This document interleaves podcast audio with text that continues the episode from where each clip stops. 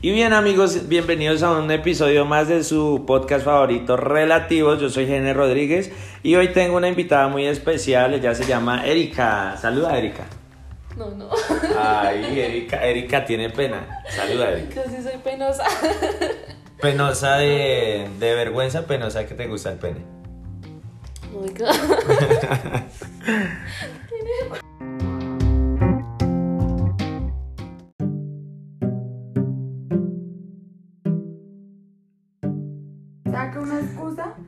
soy yo. Ay, que va a pensar que yo me voy a aburrir, que yo no sé qué. Y eso es una excusa pendeja. Entonces díganme la otra razón. Yo pues.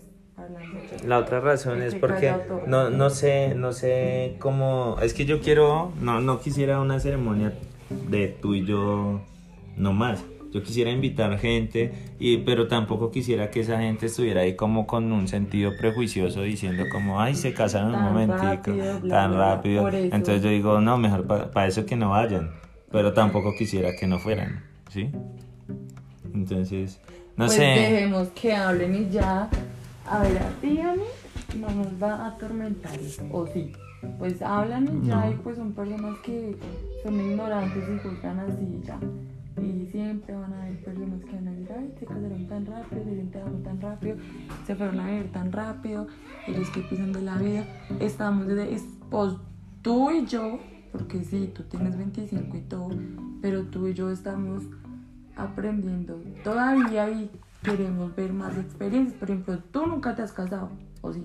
No. Yo tampoco. Yo nunca me voy a ver con una persona, tú ya experimentaste eso. Ujú. Pero una cosa ya es tú y yo, yo creo Sí. que es porque ya con ella pues no, no te entendías, tú y yo al menos nos entendemos, dialogamos, hablamos. Cuando vamos a, ahorita yo te vi la cara de, de disgusto, entonces yo dije, no, pues vamos a hablar, porque así se soluciona, no peleando, No con no brujería. ay, Ay, perdón, no se me salió. no dejándose de hablar, sino que las cosas es que se hablan. Entonces tú y yo ya, da- o sea, ya esto fue una prueba. O sea, ahí esa es una una o sea, me estás dando motivos como para pedirte matrimonio, ¿sí? Sí. Mm, ¿Qué motivo no sé? no sé. Háblame, háblame, que es que yo soy buena.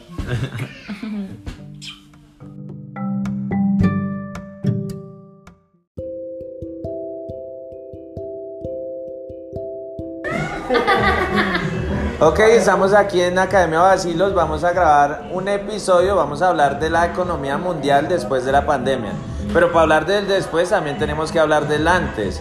Así que aquí estoy con José, mi querido José. José me va a hablar, José es de Venezuela y José nos va a hablar cómo era Venezuela antes de la crisis económica mundial. Cuéntanos, José.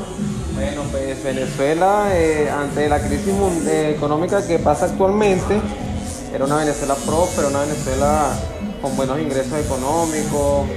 eh, la clase media y la clase baja tenían, tenían poder adquisitivo y además de tener poder adquisitivo, uno podía lograr lo que uno quisiera.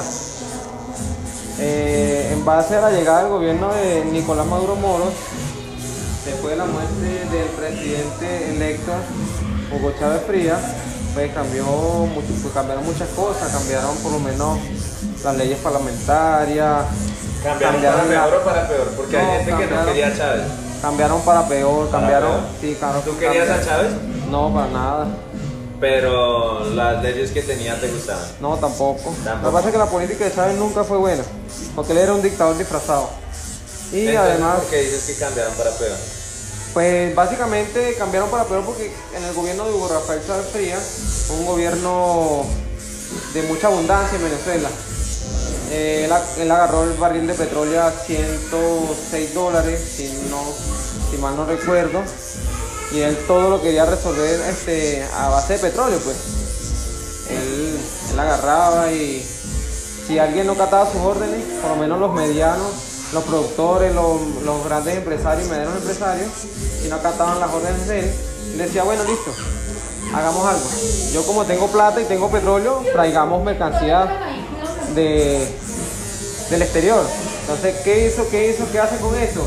acabar el sistema productivo de un, de un país, por ejemplo, ¿no? Sí. Porque por más que tú seas el presidente y por más que tú tengas la razón, tú no puedes decir, listo, bueno, traigo mercancía de afuera. Entonces, no es el hecho, ¿no? La cuestión es tú poner a producir a tu país, ¿para qué? Para que, Para que sea para- autosostenible. Exactamente, para que sea au- autosostenible y en el país eh, tenga oferta y demanda. Pero o sea, ya tú como presidente atraes todo de- del exterior, en el país no hay oferta y demanda. ¿Qué se- ¿A qué se basa el país?